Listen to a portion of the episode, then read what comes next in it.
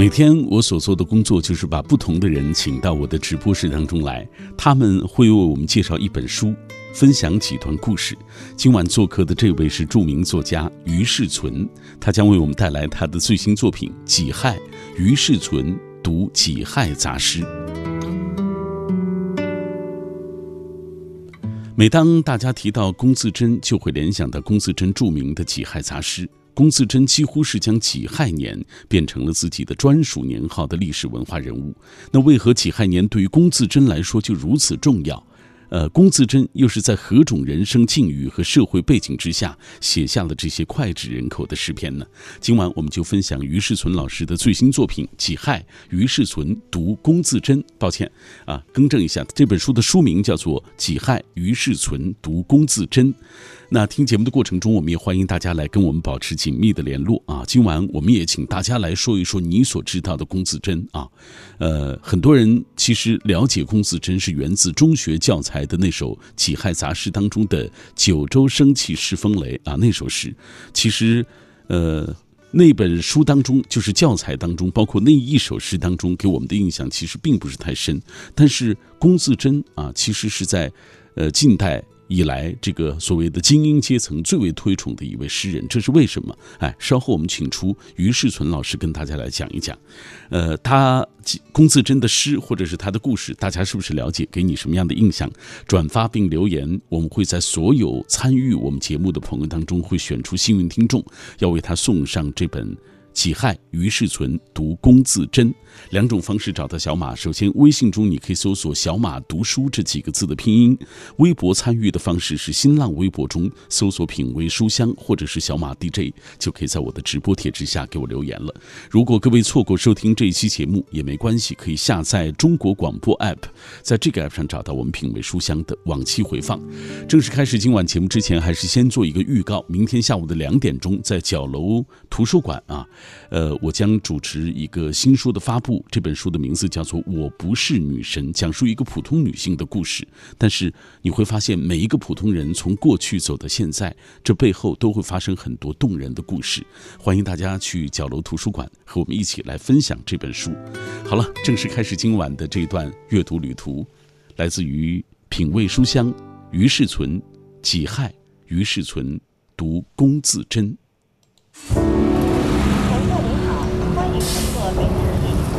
车水马龙的城市里，有你匆匆的步履；朝九晚五的重复里，有你对明天的坚持，也有停不下来的彷徨。可生活不仅仅是忙碌与追逐，品味书香，每晚九点，用阅读宠爱自己。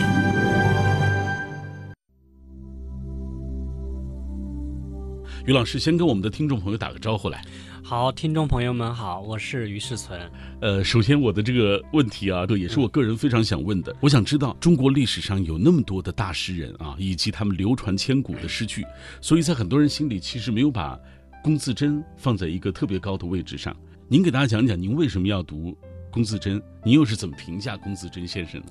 对，在一般人心目中，好像龚自珍的位置在中国的文化史上不是很靠前的。因为一谈起中国的文学史啊、诗歌史啊，屈原啊、杜甫、李白、苏东坡，是吧？包括陶渊明，这是必说的前四五位。嗯，但是为什么我要给大家讲龚自珍呢？我要给大家介绍龚自珍呢？其实是因为我们对龚自珍。啊，是一个误读了，特别是我们普通人跟龚自珍是久违了。我要跟大家重点提醒一下的，就是在我们的精英阶层，特别是龚自珍去世之后的中国的精英阶层。啊，我们可以数得出来，从啊曾国藩开始，到康有为，到梁启超，到孙中山，到黄兴，到胡适、鲁迅，一直到我们当代的毛泽东，就是这些政治界的精英、文化界的精英，甚至企业界的精英，他们都是推崇龚自珍的。我们可以打这么一个比方，就是在我列举的这些人中，就是有一部分人他可能是喜欢屈原，有一部分人喜欢李白，有一部分人喜欢苏东坡。但他们这些人几乎都不约而同的都喜欢龚自珍，所以龚自珍可以说是被我们当代人低估的或忽视的一个大诗人啊，这是一个很了不起的大诗人。我再说一句，大家可能心目中就有印象了。比如说，为什么我们普通人觉得啊，李白、杜甫、那个苏东坡是我们心目中的一个崇高的高山一样的大诗人啊？是因为这些人他是在中国文化的上升期，所以他的特别突出，特别显眼。但是大家其实也心里很清楚，我们虽然喜欢李白、喜欢杜甫，也喜欢那个陶渊明、苏东坡，但是我们总觉得他们的生活离我们远了一点儿。嗯，他们属于传统，属于古典文化，所以我要给大家介绍的龚自珍，他恰恰是离我们最近的，而且他是跟我们的心相通的啊。所以我们要今天应该重新发现龚自珍，要去从他那儿找到对我们这个时代的感受。对我们文化的感受，以及对啊中国人怎么融入这个世界文明的这种感受，在这个意义上，我觉得怎么评价龚自珍都是不过分的啊。就像很多那个学人文科学的人，他们对龚自珍都不陌生。嗯，我觉得对于龚自珍真正陌生的，只是我们普通大众，只是我们普通民众，因为我们普通民众灌输的都是文化上升期的那些人。我再跟大家举个例子。呃，在中国的书法家这个阶层，这个最近一百多年来，包括当代的这些书法家，你如果在他们中间做一个调查，他们写，呃，写谁的诗写的最多？从我现在的感受来说，一定不是李白的，一定不是杜甫的，嗯，也一定不是苏东坡的，一定是龚自珍的，就是因为龚自珍的诗真正的打动了一百多年来的中国人的心灵，嗯，啊，无论他是那种。理想主义层面的那种很很很雄伟、很瑰丽的那个层面，还是那种很生活层面的、很温柔啊、很那种低调层面的，我觉得他确实是，呃，一个了不起的一个一个存在。他可以说刷新了我们的汉语。我们今天的很多汉语，可以说那些心灵鸡汤也好，还是说那种。对我们的生活很精准的命名也好，我觉得都是来自于龚自珍。嗯，呃，其实很多人在生活当中已经在不知不觉的在运用龚自珍的那个诗句，只不过不知道那是龚自珍的。嗯，比如说，呃，大家经常容易把那个“但开风气不为师”当做是胡适的，其实那不是胡适的诗，那是龚自珍的。还有大家都知道了，那个“落红不是无情物，化作春泥更护花”。嗯，啊，这个其实都是。龚自珍的哦，对吧？还有我们大家更熟悉的那个“我劝天公重抖擞，不拘一格降人才”，也是龚自珍的。你你不说他是谁，大家大家都属于他的诗句啊。你一说哦是龚自珍的，可能大家说恍然大悟，对，恍然大悟，对对对。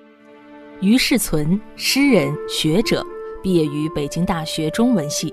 已出版《非常道（一八四零至一九九九年的中国话语）》《老子传》。人世间，我们时代的精神状况；家事大时间，重新发现易经；丽人三部曲；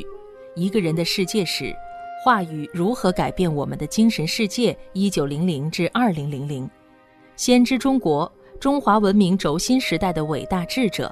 时间之书，于世存说二十四节气；微观国学，节日之书，于世存说中国传统节日。及东方盛典、北大读本等。接下来我们要说一说龚自珍的这个《己亥杂诗》啊。嗯，我们在中学课本里其实学过《己亥杂诗》当中的一首，就是“九州生气恃风雷，万马齐喑究可哀。我劝天公重抖擞，不拘一格降人才”啊。包括课本的介绍，包括对诗歌的这个评价，其实我们当时都觉得没有什么特别的，是不是啊？对，没错。甚至很多人是看了。您写的这个《己亥》这本书，才了解哦，原来《己亥杂诗》有三百一十五首。对对对，哎，您给大家讲讲，龚自珍的这个《己亥杂诗》到底有什么重要的？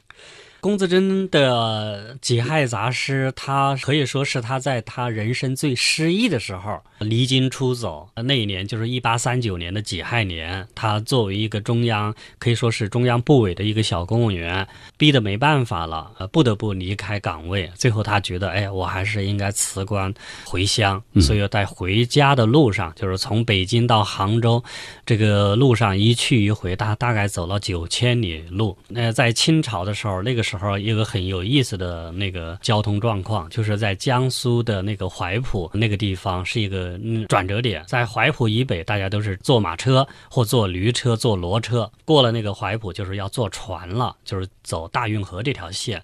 呃，他这么走的法儿的话，我们现在都知道，应该是路途很漫长。我们今天从北京到杭州，可能坐高铁四五个小时就到了。对，但是他要坐马车，还要乘船，一来一去大半年的时间。这个路上的时时间就是充足的时间，让他回想他大半生的经历，因为他那个时候说实话，确实是非常的沮丧，非常的绝望。嗯，一个人快要到五十岁了，然后什么都没有攒下，理想没有实现，因为他是想做王安石那样的宰相的人，是想做变法的人啊，他不是说我要做一个诗人，要做一个才子啊，他是要做对国家有用的人，但是他一辈子都没有实现这个理想，所以他在路上，我觉得他是。思绪万千，一发不可收的就把这些思绪写下来了啊！用他自己的话是，没有一个由头就写成一首诗，就写在一个随身带的纸团上，团成一一团就放在自己的那个背包里面。嗯啊，等他回到家乡的时候，他数把他的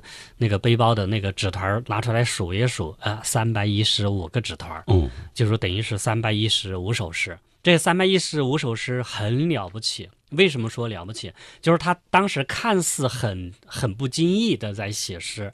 但是我们总体看这三百三百多首诗，是可以说是对他一生的一个总结。用我们的话，他这三百多首诗是他的自传，是他的人生自传，也是他的心灵和精神自传。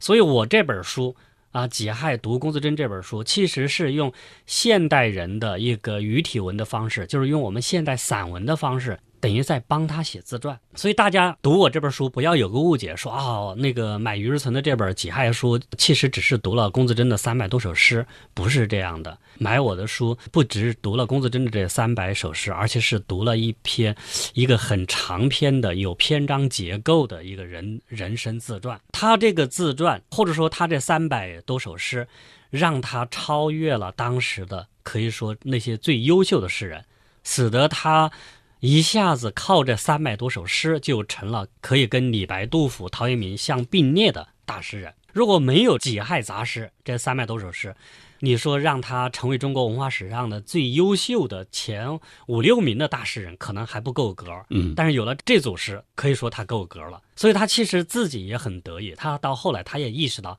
哎，虽然他。他在现实生活中不太成功，是吧？是一个，是一个不不是成功人士。刚好他处在那么落魄的一个对对对，很那么落魄。用我们的话，是一个失败者，是一个 loser，又没有财务自由，是吧？也不成功。嗯。但是呢，他一下子建构了一个精神世界，建构了一个语言大厦。这个语言大厦足够在这个我们的汉语文化或者在我们中华文明史上能够有呃一席之地。我举一个例子，我们刚才提到的他的两首诗，其实都是毛泽东主席讲过的。毛泽东当年引用了“化作春泥更护花”，也引用了那个“我劝天公重抖擞，不拘一格降人降人才”。毛泽东的那个引用古诗很少引用全，但是他引用的他的这首“九州生气恃风雷，万马齐喑”就开始引全了。嗯，所以到现在为止，这两首己亥杂诗。都是中国的中小学生必备的那诗，那这个是非常非常有有意思，而且我们现在都可以想到，他这写两首诗，我给大家介绍一下他的背景，他是春天啊，农历的四月二十三号离开北京的，嗯，但是他离开北京很快就写起诗来，而且写的第五首就是“落红不是无情物，化作春泥更护花”。你想那个时候还是春夏之交，他居然就有了秋天的思绪。他说他。可能是落红，就是秋天的落花，或者说是春末的那个那个花要谢了，嗯啊，它要变作春泥来来来那个，所以一百多年来，他这首诗也感染了，我觉得感染了一代又一代的读他的那些精英和大众。只要有心灵感受的都知道“落红不是无情物，化作春泥更护花”的意义。它也很符合我刚才说的，它是个文化衰败期的一个。托付，嗯，就是说，虽然我们退出历史舞台了，但是我愿意做一个有益的营养，让你们来吸收这个营养，啊，所以我觉得，为什么中国的这些人愿意喜欢龚自珍的诗，不是因为毛泽东引用了才去喜欢，而是说，即使毛泽东没有引用，他还是会喜欢他这样的诗。包括书法家书写那么多的那个书法作品，这首诗也是他们经常会书写的一首作品。第二首诗了，就是大家更熟悉的“九州生气恃风雷，万马齐喑究可哀”。这首诗更有意思。这首诗是呃一百三十多首，那个时候是他已经到了江苏的镇江啊，他那个时候是在镇江参加了当地的一个可以说是个庙会，他到庙会里面去去去玩的时候，就遇到了一个道观的道士，嗯啊那个道士哎一看他是一个呃是一个文化人或者是一个有功名的人。就希望那个他给那个这个道观写一首青词，嗯，这个经历我以前也遇到过。比如说我以前在云南大理那个长春观的时候，在那个道观住的时候，那些道士跟那个村民们写那个求神拜佛的那那种青词的时候，哎，那些道士就愿意让我来写，嗯啊，这个很有意思。所以我我看龚自珍这这首诗有这种很亲切感。结果龚自珍就。给了个道士，就写了这么一首诗，说：“哦，九州生气是风雷，万马齐喑究可哀。我劝天公重抖擞，不拘一格降人才。”他这个其实是一个用我们的话是一个祈神的诗啊，是一个有点说要跟天地沟通通灵的诗。呃，很符合这个道士的这个风格，嗯，但是我们后来把它那个解读成哎，解读成了是一个对这个时代社会是一个忧忧国忧忧民忧民的一首诗，对，当然你也可以这么解读，而且为什么大家愿意这么解读，是因为大家确实觉得，哎，我们的社会必须大家人人成才，我们的社会才能够创造更多的财富，才能创造更多的福祉，嗯，所以。从他写完这首诗到现在，我觉得这首诗可以说是他被大家那个点赞点的最多的一首诗。而且你看，我到最近那个中美贸易战，华为这个公司成了美国打的焦点的时候，好像我们的总理好像也引了这首诗，李克强总理引了这首诗。而且我还我还跟很多朋友聊天，甚至有一些中小学生跟我聊起来的时候，啊，也是说，哎呀，我们中国的现在特别需要人才啊。我说你要做什么人才？说我长大了要做科学家，为祖国造芯片儿 是吧？这个很有意思，就是说明这个人才意识在我们近现代以来是大家都共识的一件事儿。嗯啊，我们中国要振兴，要富国强兵，要富国强民，我们确实是需要人才。所以龚自珍这首诗，他又又是打动了我们。呃，在这个意义上，我觉得怎么评价龚自珍这三百多首诗都不过分。而且他这三百一十五首诗的内容其实是非常非常的丰富，不仅仅是我们刚才谈论的这两首最著名的诗，它里面还有很多那种社会交往之道，包括交朋友。嗯。啊，我觉得这一点读了他的诗之后，我觉得会跟我一样会很惭愧的，因为我觉得我们在当下，我们交朋友也好，跟老师和同学的关系啊，跟朋友的关系啊，我觉得还远远没有到龚自珍那个时代的那种程度。嗯，我觉得他们确实是怀着一颗感恩的心，在相互不激励，嗯，在相互帮助，在相互激发对方，对，让大家能够人尽其才。能够的致敬自己的人生，嗯，很了不起。《己亥杂诗》是一部巨著，它让龚自珍得以跻身中国古代最伟大的诗人之列。于世存认为，《己亥杂诗》尤为可贵的是，它与当代人的精神世界非常贴近，可以赋予当代人以意义。同时，龚自珍背后有强大的传统文化思想资源的支撑。龚自珍在《己亥杂诗》中对人生至暗时刻的超越，面向精神自由的回归，可以为困顿焦虑中的当代人如何明心见性、安身立命提供一个参照性的答卷，实现对人的心灵的关怀与触摸。呃，刚才你也介绍了，就是在这本书当中，你其实呃简单的看就是古诗和现代文对照的形式，但是更多的其实你是用白话文的形式写了龚自珍的这个个人的这种他的故事啊。对对。哎，其实这个故事写的跌宕起伏，像一个小说啊。是是是。我觉得是这样。对。在写作的时候，你有没有哎设想过，或者说有没有刻意的怎么样来写这个东西？在写的时候，我其实我也觉得我应该感谢龚自珍，因为龚自珍这三百多首诗，它的那个结构是很完整的。我只不过是把它的中间的那个几首诗，呃，几十首诗做了一个调整，嗯，这样的话它的就是一个分成了一个完整的八章。八个章节啊，这八个章节就是从他呃离开北京，然后到达家乡，然后又回北京返那个返回北京接他的家眷，然后再回家乡，这么一个这么一个路上的经历，串起了他人生的整个，从他的求学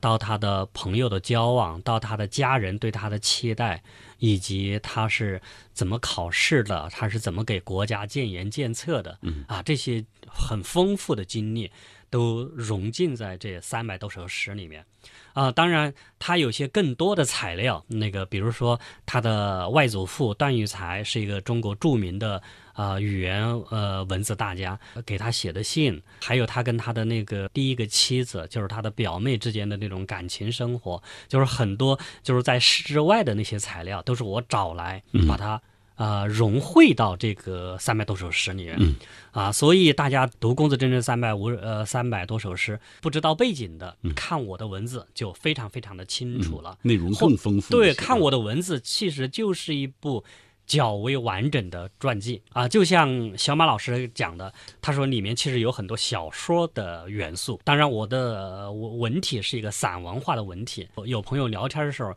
说，甚至读我的这个这这本书，从第一部分就读起，就感觉有一种舞台剧的效果。他说，整个看起来是龚自珍的内心独白，嗯，是他对这个世界最诚恳的一种宣言，是一种表白。啊，说所以这个特别容易切入进去，就是切入进去，你就会听，会倾听一个这么有才华、这么有思想的人在那儿跟你交流，跟你在倾诉。嗯，啊，这个人，呃，很了不起，包括他有很多事情，这个诗里面只是点到而止，被我挖掘出来，放到我的书里面，让大家知道。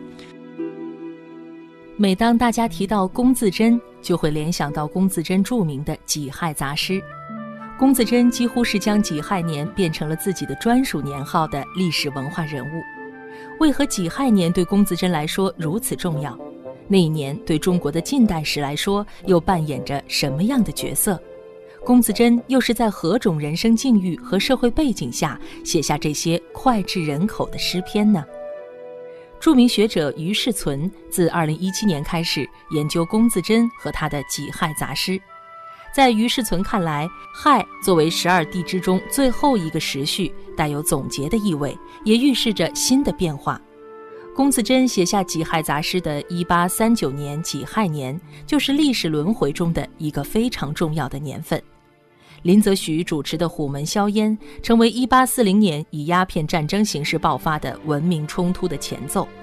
而在二零一九年己亥年，重新关注一百八十年前己亥年的龚自珍。也会帮助我们有准备的面对新的文明碰撞与对话，认清中国在文明竞赛中的方向。这是品味书香，每天晚上我们都带来一本书。今晚带来《己亥》，于世存读龚自珍。有朋友说了，一直在关注这本书，最早是北京书展上的新书发布会，之后是在箭头书局的分享会，没能到现场，很是遗憾啊。今晚这期节目一定不能够错过啊。呃，还有朋友说，己亥年一定要读一读龚自珍的《己亥杂诗》啊，呃，其一。二百二十首的《我劝天公重抖擞不拘一格降人才》，还有第五首当中“落红不是无情物，化作春泥更护花”这几句是老幼皆知。马上进入广告时段，之后回来我们继续分享这本书。读书是一种生活方式，阅读让我们重新认识这个世界。中央人民广播电台文艺之声，FM 一零六点六，品味书香。周一到周日晚九点，让我们在书中寻找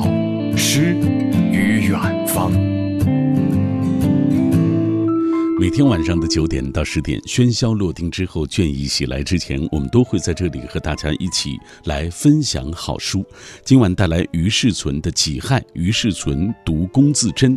呃，两种方式跟我分享属于你啊，关于对于这个龚自珍的了解。呃，微信是小马读书这几个字的拼音，微博是小马 DJ，DJ 两个字母大写。记忆长歌说，相信很多人了解龚自珍是源自中学教材的那首《己亥杂诗》中。的九州生气是风雷，细究龚自珍与他的时代，就会发现他们这一代处于三千年未有变局前夜的共同点：精于旧学，学富五车，但却怀才不遇，难于啊融于体制内有所作为。意识到旧屋子将呼啦啦的大厦倾。试图求变图新，但却又与自身的传统观念与社会大环境所限，注定了一事无成，茫然路在何方，只能以诗文言志下笔千钧，交胸中一腔悲愤。后人敬重他的才德风骨，感叹其个人的不遇，以及及时而至的风云巨变后的阵痛和心声。还有朋友说，化作春泥更护花，如今更多的是比喻老师，因为龚自珍回到老家之后就当了老师，主持书院，应该和这个有一定的原因吧？啊，这是小小的粉红兔子啊，他最近一直在关注这本书，也是他在向我们的节目推荐这样的一本书啊。我之后才关注到有那么多的文化界的。呃，这些学者或者是一些专家都在推荐于世存的这本《己亥》，于世存读龚自珍。那接下来我们继续请出于老师，跟大家一起来分享他所写到的龚自珍。于世存，诗人、学者，毕业于北京大学中文系，已出版《非常道》（一八四零至一九九九年的中国话语）《老子传》。人世间，我们时代的精神状况、家世、大时间，重新发现《易经》，丽人三部曲，一个人的世界史，话语如何改变我们的精神世界？一九零零至二零零零，先知中国，中华文明轴心时代的伟大智者，时间之书，于世存说二十四节气，微观国学，节日之书，于世存说中国传统节日。及东方盛典、北大读本等。小马老师刚才提醒的有有有有两个关键词，我听进来了。一个是小马老师年轻的时候有一二十年的时间是在新疆度过的，对。但是诸位可能不知道，中国的新疆建省最早是谁提出来的？嗯，其实就是龚自珍。而且龚自珍提出这个思路的时候，当庭的朝廷。还有那些大员们都不太同意，还不不太了解为什么龚自珍会提这么一个思路。所以后来那个我们的清末的一个著名的那个大人物叫李鸿章，李鸿章后来就特别感慨，他说了一句话，他说：“古往今来，啊，那些对国计民生特别有重大意义的那些设想，往往是出于书生的忧患之论。”他说：“公是自珍关于新疆建省的这个这个考虑。”就属于这种很了不起的这个谏言，所以我当时看到这一段的时候，我也就特别感动。而且我觉得像李鸿章这样的人，就是可以说跟龚自珍隔了半个世纪的人，他追认龚自珍是新疆设省的首创者，而且说，哎，你看这么一个诗人或者这么一个思呃有思想家的人，他确实有有战略眼光。是吧？这是一个呃，小马老师刚才提提醒的。嗯，还有一个小马老师刚才提醒说，他哎，在新疆那段时间是一个文化沙漠，好像没有多少书可读。他就讲起，哎，他读到那本书可能对他的影响很大，但是说出来，现代人可能会会觉得哎不以为然，说哎你读的那个书不是高山，只是一个小山包。对对对，是吧？但是我们人生当中，往往是一个人真正触动他心灵的，是他距离他。当时最近的一个小山包，他是上了那个登上了那个小山包之后，才看到真正的高山大川。所以这一点，我觉得又跟龚自珍很像。嗯，因为最早让龚自珍引动龚自珍对诗歌爱好，或者说对汉语有一种热爱的，不是说李白、杜甫这些大诗人，是他的妈妈给他读的他们当时的。一些诗人，那些诗人就像我们刚才提到的，哎，今天的那些诗人，什么那个汪国真啦、顾城啦，这些人，他们他们放在历史上肯定都是小诗人，不是大诗人。对。但是不妨碍很多人从哎汪国真那儿，从顾城那儿，他受到感动了，他走向了一个历史的更高的舞台。那么龚自珍其实也是，龚自珍后来都讲过，说他的影响他诗歌的三个老师，现在看在历史上都不是很有名儿，但是他一想到他的这三个老师都特别感动。嗯，他说是因为是这三个老师引他进入了文学的殿堂，所以我觉得哎这一点是特别有意思，就是说龚自珍这些经历，他跟我们当下人是特别接近。啊，所以这也是为什么说我在写龚自珍的时候，就跟我以前读李白、杜甫和苏东坡不不一样。我看苏东坡那些人，我就总觉得他距离我们不仅仅很远，而且有点高，跟我们的当下的生活确实是很隔的，嗯，有点隔。但是你看龚自珍那些生生活经历一点都不隔，呃，而且再跟大家举个例子，比如说像龚自珍是那么一个。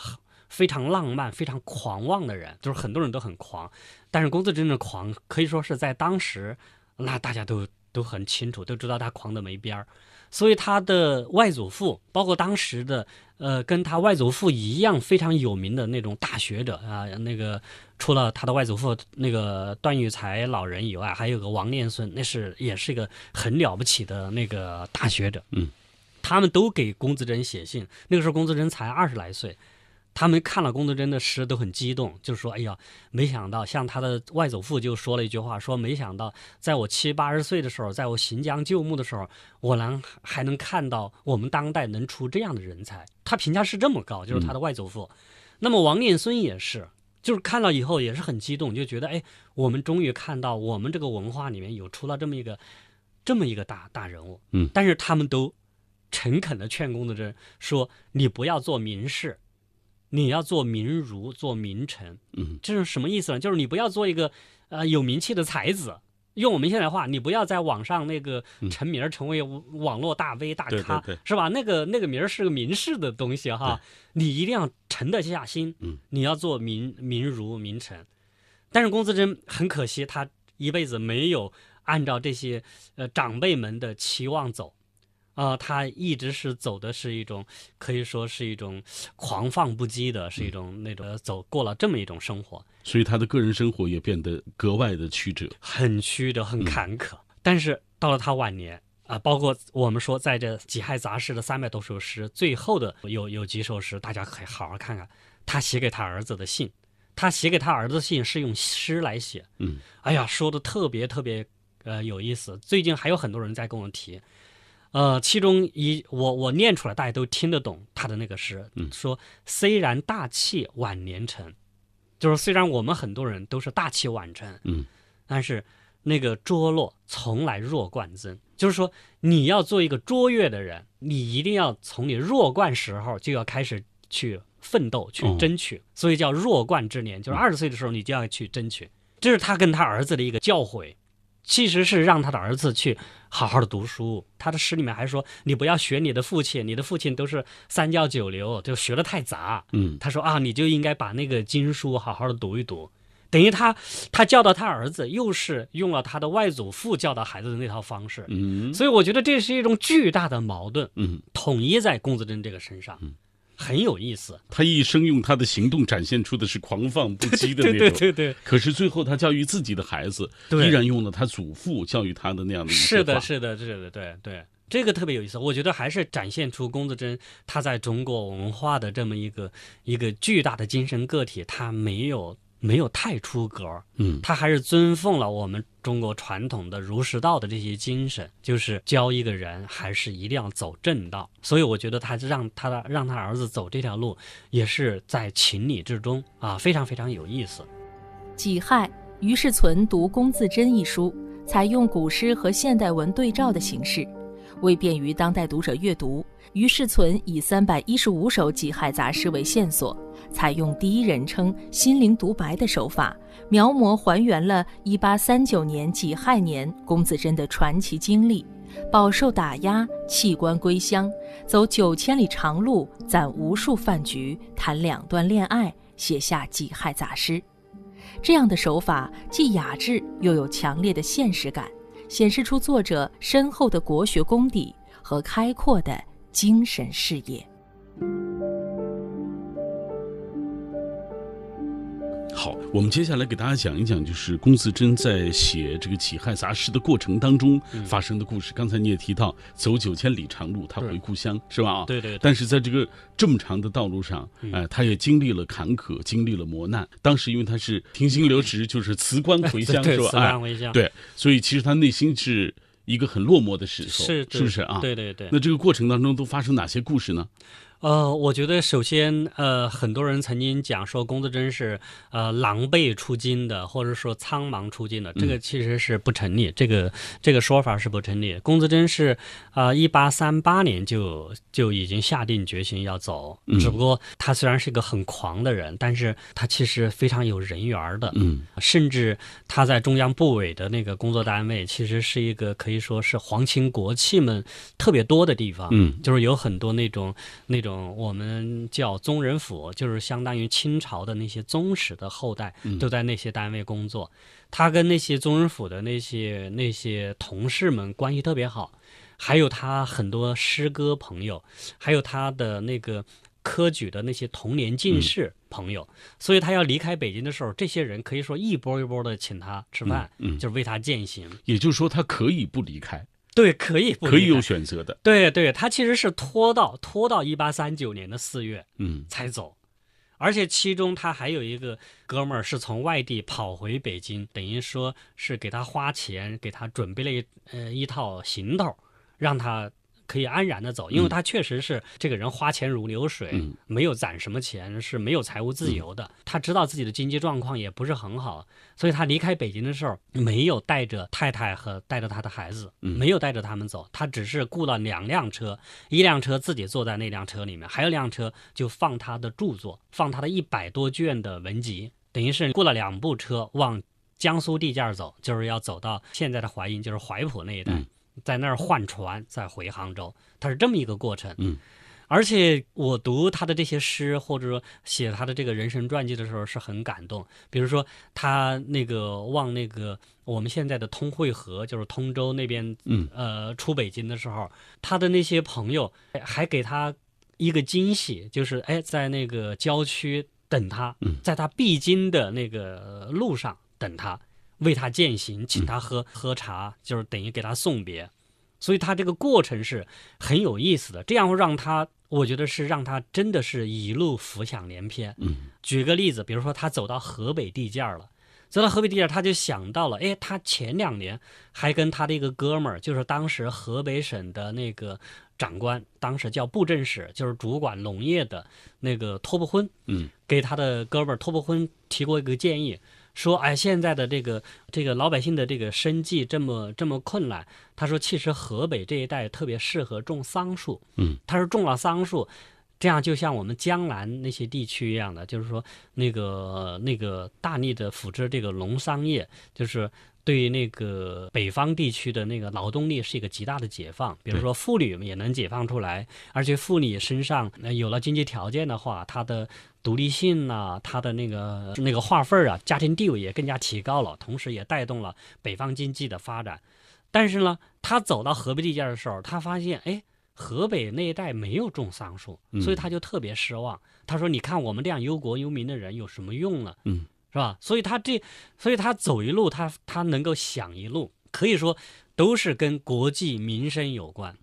包括他走到那个大运河的时候，他在他晚上住在那个那个酒店里面，他就听到大运河那些民工们那个时候的那个大运河往北走的那个船，他是需要靠那个拉夫。拉纤拉着的纤夫，对纤夫拉拉着走的这些纤夫，他在边走，他要边喊号子啊。所以龚自珍他听到这样的号子声音，他其实有一种反求诸己的心。他心想：哎，我作为一个国家的精英人物，我其实我吃着国家的俸禄，这些俸禄里面其实就有这些这些民呃劳动人民的奉献。嗯，他就觉得有点惭愧。就是像类似的这种触景生情的这种这种场景是。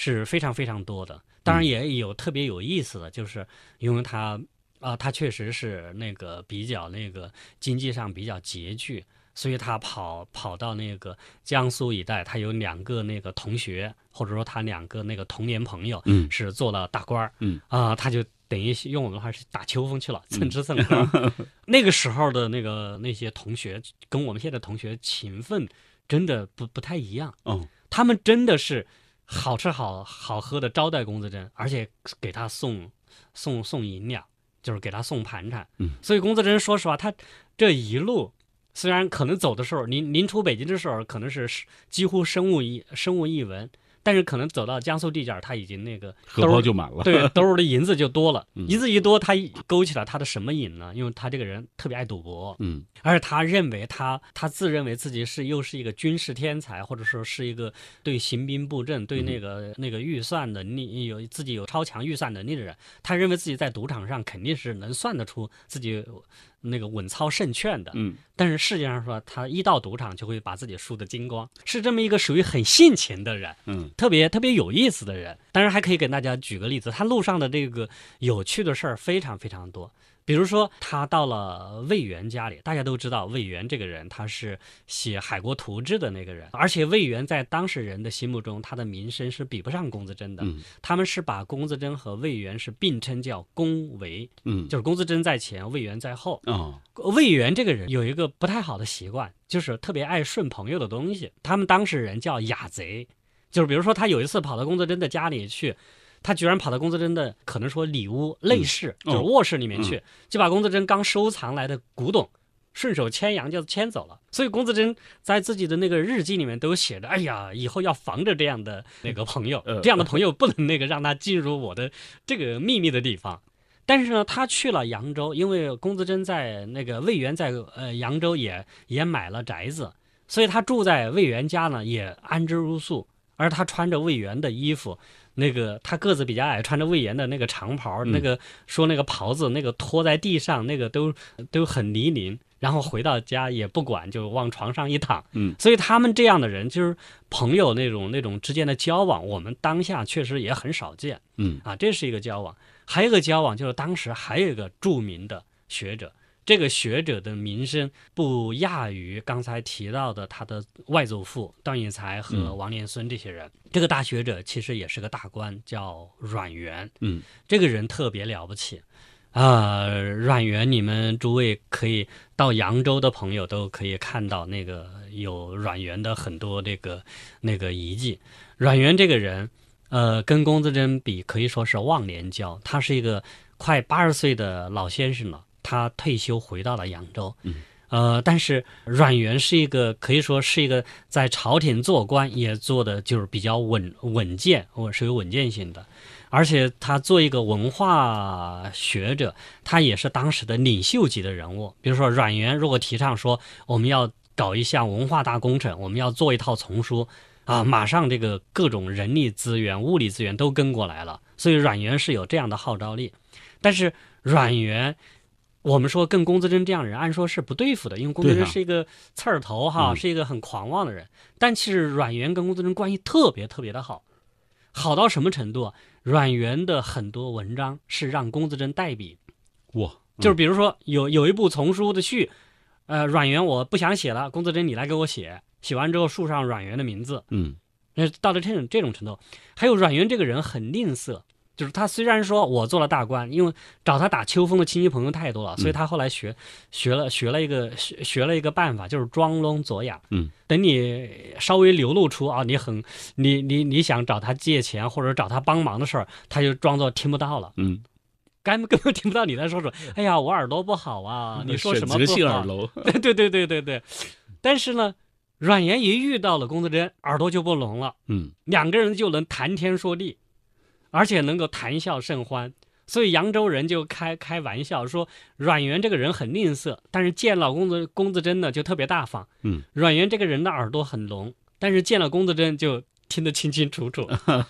啊，你们可以看，对，你们可以看得出龚自珍他有巨大的人格魅力。嗯就是这些，我们说这些很很可以说，呃，很儒雅的代表中国呃那个儒家文化正宗的这批官员和学者，是很喜爱龚自珍的，嗯真是把他当做一个天才。《